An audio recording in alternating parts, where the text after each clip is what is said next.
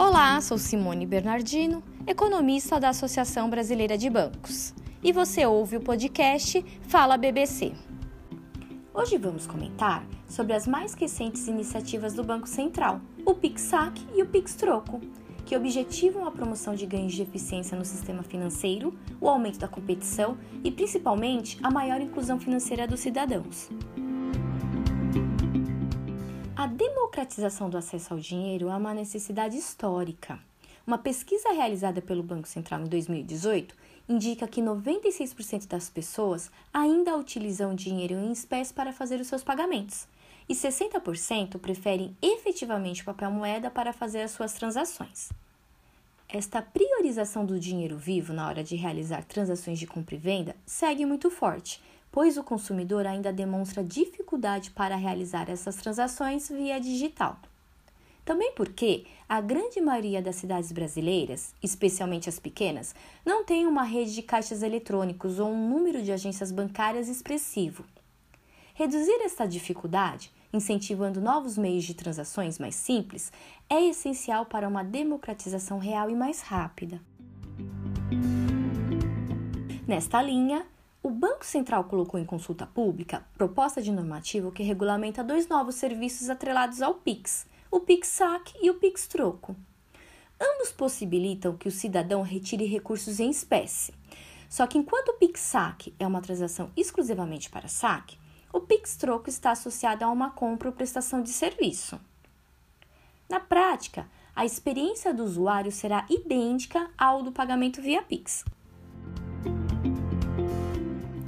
Saque, a pessoa irá transferir o valor que deseja sacar para um provedor de conta transacional, chamado participante prestador de serviço de saque, ou para um agente de saque, e receberá os recursos em espécie em valor correspondente.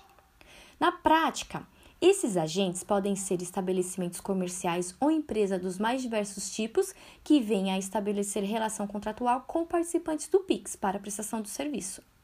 Também poderão ser instituições especializadas na oferta de serviço de saque, como os caixas 24 horas, ou ainda as redes próprias de ATM das instituições, os famosos caixas eletrônicos. Já no Pix Troco, o usuário poderá pagar uma compra via Pix com valor superior ao da mercadoria ou da prestação do serviço e receber a diferença em espécie.